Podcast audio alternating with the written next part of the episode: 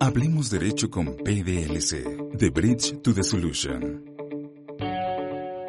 Hola, ¿qué tal? ¿Cómo están? Gracias por sintonizarnos una vez más. Esto es Hablemos Derecho con PDLC. Yo soy Mauricio Portillo y tengo el gusto de estar aquí hoy con mi amigo y socio Luis Solís, titular del área de impuestos de PDLC, y está aquí para platicarnos, como siempre, de temas súper importantes, temas que aquejan nuestro día a día, temas que solo nos generan miedo, solo nos generan preguntas y muy pocas veces tenemos respuestas. Así que qué gusto tenerte aquí, Luis. Bienvenido una vez más. Muchísimas gracias Mauricio, en verdad, por la invitación. Siempre es un gusto platicar de todos los temas fiscales que salen cada día, en específico en nuestro querido México. ¿no?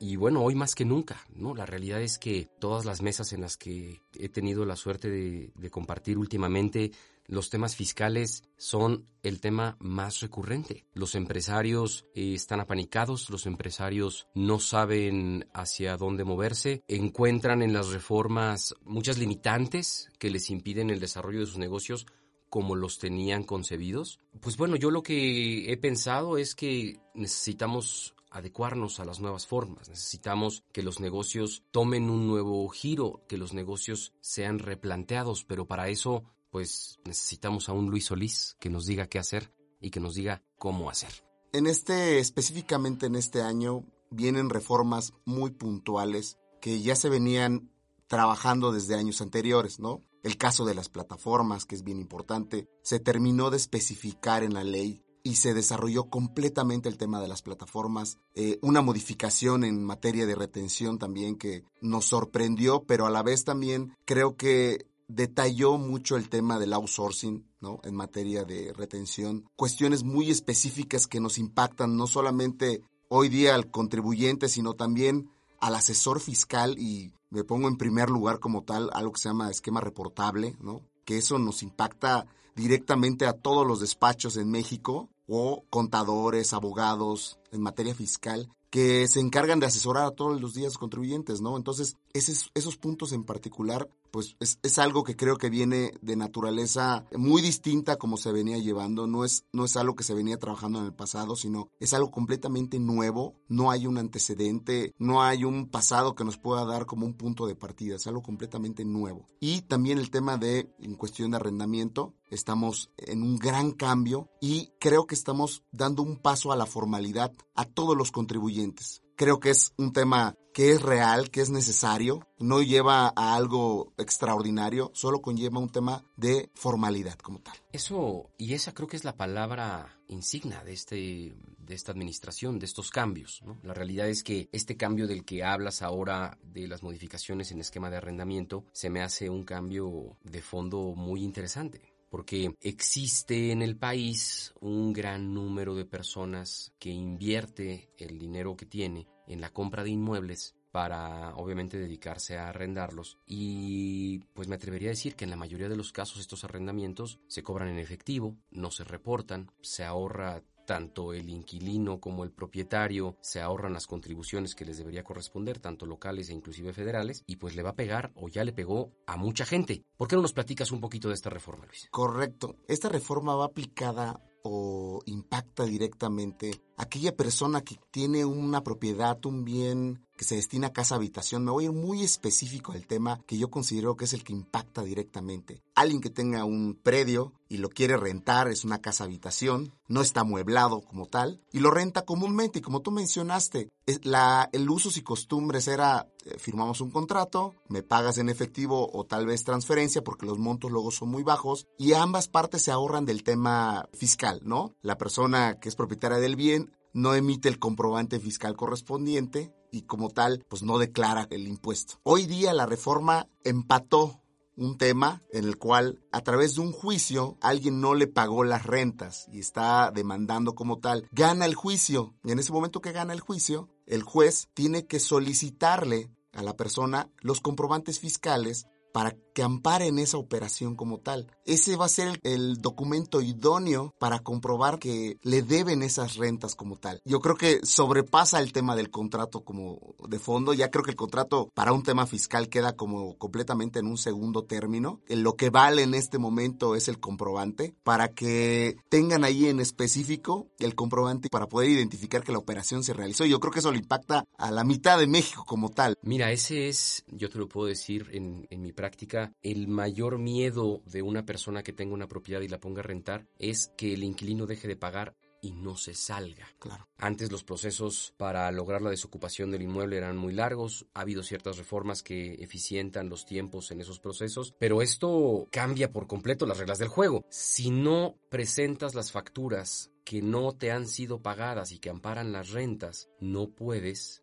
demostrar que te lo deben. Correcto. Si no puedes demostrar que te lo deben, pues no puedes demandar la desocupación. Correcto. Sin duda mucha gente ha de estar temblando, ha de estar preocupadísima porque ya no nada más es el miedo de que la persona que está no se quiera salir y te deje de pagar, sino que si llegaras a tener esa situación, pues obviamente o demuestras que pagabas impuestos al respecto o tal vez te resulte imposible sacarlos. Claro, el régimen de arrendamiento, eh, si bien existe esta nueva reforma, el momento de que te obliga, no te obligan, sino siempre ha tenido uno la obligación de emitir el comprobante, sino por otras razones este, los contribuyentes no han querido formalizarse. Eh, ahorita que tenemos esta coyuntura nos invita a la formalización, lo cual no es complicado, es sencillo. Es una operación muy sencilla que se realiza mes con mes como tal. La afiliación o el alta en el SAT tampoco es complicada, es a través de una cita. Entonces, este procedimiento como tal, si bien es, eh, es un cambio radical respecto a cómo veníamos manejándonos en 2019 y otros años, es una gran oportunidad para poder estar en forma tanto en la parte legal como en la parte fiscal y llevar cada, una de, cada uno de los pagos en materia eh, de renta día con día.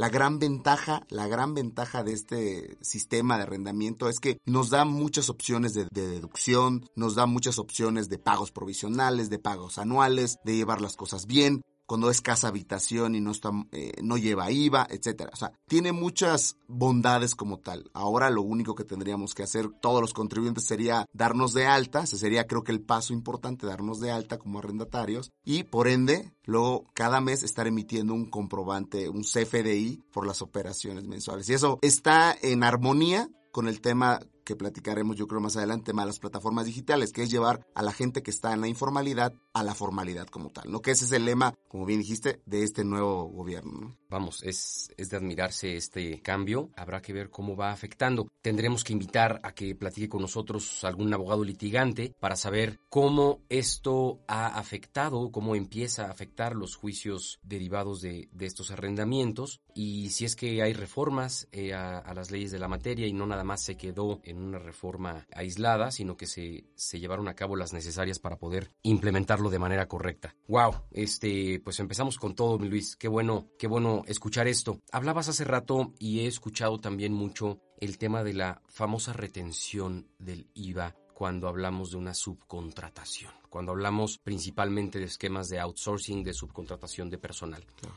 pero que, según las experiencias de algunas personas cercanas a mí, ha hecho todo menos transparentar y agilizar las cosas. Hay empresarios que se están enfrentando con problemas muy fuertes donde sus proveedores no han logrado hacer una distinción entre en qué aplica y en qué no aplica. Hay quienes lo están aplicando a todos sus proveedores. ¿Qué nos puedes decir de esta famosa retención del 6% que también está causando revuelo? Esta retención descansa en el artículo 1A de la ley del IVA. Ahí están todo lo, toda la materia de retenciones, ¿no? La retención en materia de fletes, la retención en materia de honorarios, la retención en materia de arrendamiento, de comisiones. Ahí descansa prácticamente todo en materia de retenciones hablando del IVA. Esta nueva retención como tal, en la exposición de motivos, iba dirigida a los outsourcing. Era un tema que iba en armonía a fiscalizar, porque los outsourcing tienen como la disyuntiva de todo el mundo piensa que son los grandes evasores de México, tanto la parte del Poder Ejecutivo como el Legislativo, todos piensan que son los grandes evasores. Esta nueva disposición era a mitigar todo el tema de la evasión fiscal reteniendo parte del IVA, un 6% como tal, a estos outsourcing. Sin embargo, al momento que llega la redacción del artículo, queda todavía más amplio el tema. Y te voy a dar una comparativa como tal en el tema.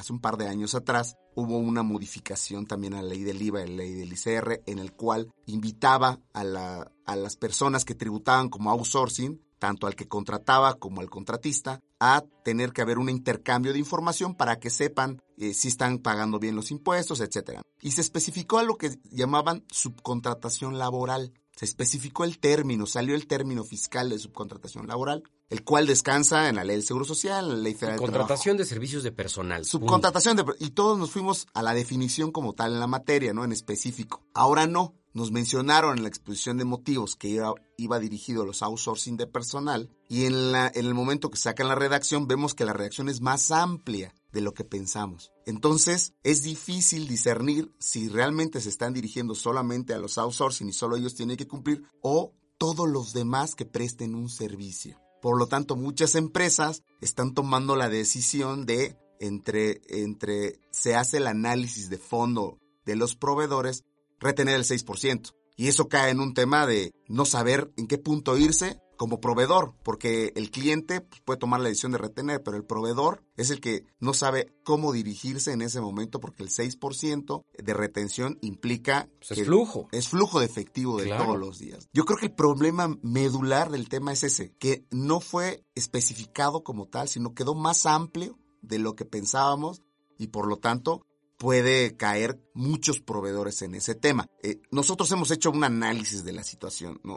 Fuera de esta situación que hemos platicado, el análisis de fondo que hemos llegado o, la conclusión es que creemos que la interpretación correcta, independientemente que el SAT en la exposición de motivos o en la exposición de motivos se manifieste ese, incluso el SAT ha mencionado a través de folletos que solo es para el tema de los outsourcing, la interpretación que hemos hecho respecto al tema es si el cliente tiene un tercero que le presta funciones directamente ligadas a su actividad, o sea, yo me dedico al giro restaurantero. Si tengo a alguien en específico que me presta un servicio, un proveedor mío, que está directamente ligado a mi actividad de restaurantero, pudiera ser que cause ese 100%, ese 6%.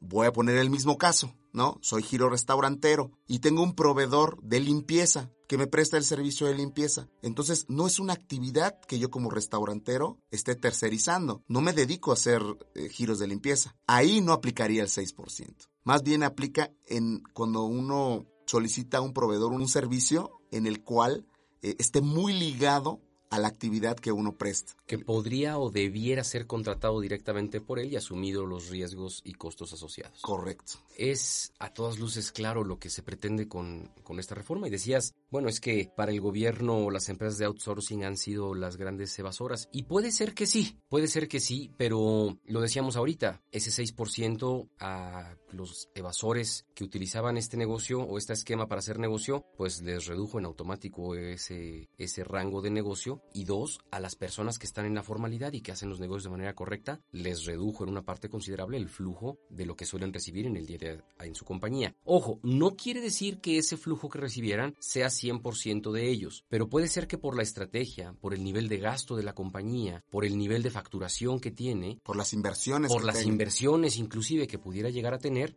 pudiera echar mano de ese 6% todavía y beneficiarse de una manera lícita y sin ninguna complicación. Entonces, no es más que una mala noticia para ellos. Pero mencionabas que la firma para la que participas ya ha emitido una opinión al respecto y dice no aplica para todos, aplica solamente para estas personas que tienen una actividad directamente relacionada con el giro. Correcto. ¿No sería un tanto difícil determinar qué entra y qué no entra en el giro como principal o accesorio? 100% complicado. Lo, que hay que, yo sé que esta reforma no vino a dar una facilidad, no vino a dar algo simplificado, vino a dar una complicación adicional al tema. Nosotros consideramos que lo que, lo que hay que hacer en este momento es hacer un análisis de los proveedores. ¿A qué se dedican los proveedores? ¿Qué tipo de servicio nos están prestando? Creo que es una buena oportunidad de hacer este análisis de fondo, aprovecharlo para tropicalizarlo en el tema del 6% y ver cuál aplica y no, cuál no aplica. Y también aprovecharlo también para un tema de análisis eh, de fondo por cuestiones del 69 que toman una eh, importancia muy grande en 2020, ¿no? Creo que nos puede servir para muchas cosas, dedicarle un tiempo en específico al, tema del análisis de los proveedores para saber quién aplica en ese 6% y estar seguros y no caer en ningún incumplimiento de obligaciones. Pues bueno, aquí Creo que de todas estas reformas hay, válgame la expresión, hay dos ganones y uno es el SAT y otros son ustedes los fiscalistas, mi querido Luis, porque los necesitamos. Necesitamos a gente como ustedes cercanos, necesitamos a gente como ustedes de confianza, necesitamos que un Luis Solís, alguien de su equipo, alguien de PDLC esté cerca de nosotros diciéndonos en qué aplica, diciéndonos en qué no aplica, protegiéndonos, dándonos una opinión para saber que lo que estamos haciendo está en cumplimiento de las nuevas reformas que pues son todo menos fáciles de interpretar. Luis, cuando empezamos la charla hablabas también de el impacto que tienen las reformas en las plataformas digitales y en la recaudación que está buscando ahora el SAT eh, a través de, estas, eh, insisto, plataformas. ¿Qué ha pasado? ¿Qué hay de nuevo? ¿Dónde estamos parados en ese tema ahora? El cambio nada más pasó de estar en reglas de carácter general, que es la resolución miscelánea fiscal, y pasó a estar en la ley. Cambió de lugar, ¿no? De estar en la resolución miscelánea pasó a estar en la ley. Adicional de, las, de lo que existía en la resolución miscelánea 2019, quedó también plasmado en la resolución miscelánea 2020, ¿no? Es un tema muy específico. Creo que en el tema que tuvimos anterior, en la plática anterior, creo que lo desarrollamos perfectamente, ¿no? Llegó el 2020, llegaron las reformas y muchos teníamos mucha inquietud de qué iba a pasar y, y, hoy se están esclareciendo algunos de los temas importantes. Y finalmente, Luis, ya para cerrar, hablaste también de una obligación que se impone a ustedes los fiscalistas y a todos aquellos que desarrollan o generan estrategias que tienen un impacto fiscal en los negocios de sus clientes. Brevemente, explícanos un poquito a qué se refiere esta obligación. Es algo que se llama esquema reportable. La autoridad está buscando de fondo quién es el que está asesorando en materia fiscal en relación a las estrategias que hoy día caminan en México. Entonces el contribuyente está eh, relacionado directamente con el tema. No solo es el fiscalista, sino que también acepta la proposición de, de, tener o llevar a cabo una estrategia como tal. Existe todo un apartado completo en el Código Fiscal de la Federación relacionado con los esquemas reportables en específico, son muchos los supuestos en los cuales uno tendría la obligación de reportar a la autoridad cierta actividad o cierta asesoría que uno está otorgando. Eh, el contribuyente estaría tendría la obligación de llegar a, a manifestar esa situación como tal para que el fisco supiera quién está en esa situación. Entonces yo creo que es un tema muy grande que hay que analizarlo, creo que muy particular como tal, porque conlleva no solamente cuestiones para el que asesora, sino también para el contribuyente como tal, ¿no? Esquemas reportables, ¿no? Debe de ser un tema lleno de recovecos, lleno de cosas que habrá que considerar tanto para uno como para otro y no me va a dar eh, nada más que gusto volverte a tener aquí, platicar de estos esquemas reportables. Muchas gracias. Conocer las consecuencias para los contribuyentes y obviamente para ti y tus colegas que están metidos en esto. Pero tristemente se nos acaba el tiempo, Luis. Gracias por estar aquí, gracias por mantenernos actualizados, gracias por darnos claridad. Es un placer contar contigo y con PDLC siempre en estos temas. Muchísimas gracias, Mauricio. Es un gusto, en verdad. La verdad, la pasión en el tema fiscal es bien importante y, y el fisco nos mantiene entretenidos prácticamente cada mes respecto a todos los cambios que están publicando y que salen día con día. Y en el momento que tú gustes, estamos a tus órdenes para seguir. Y a todos ustedes que nos escuchan, muchas gracias. Gracias por habernos acompañado, gracias por sintonizarnos. Es un placer estar aquí con ustedes compartiendo un poco de lo que pasa en este país en temas de derecho.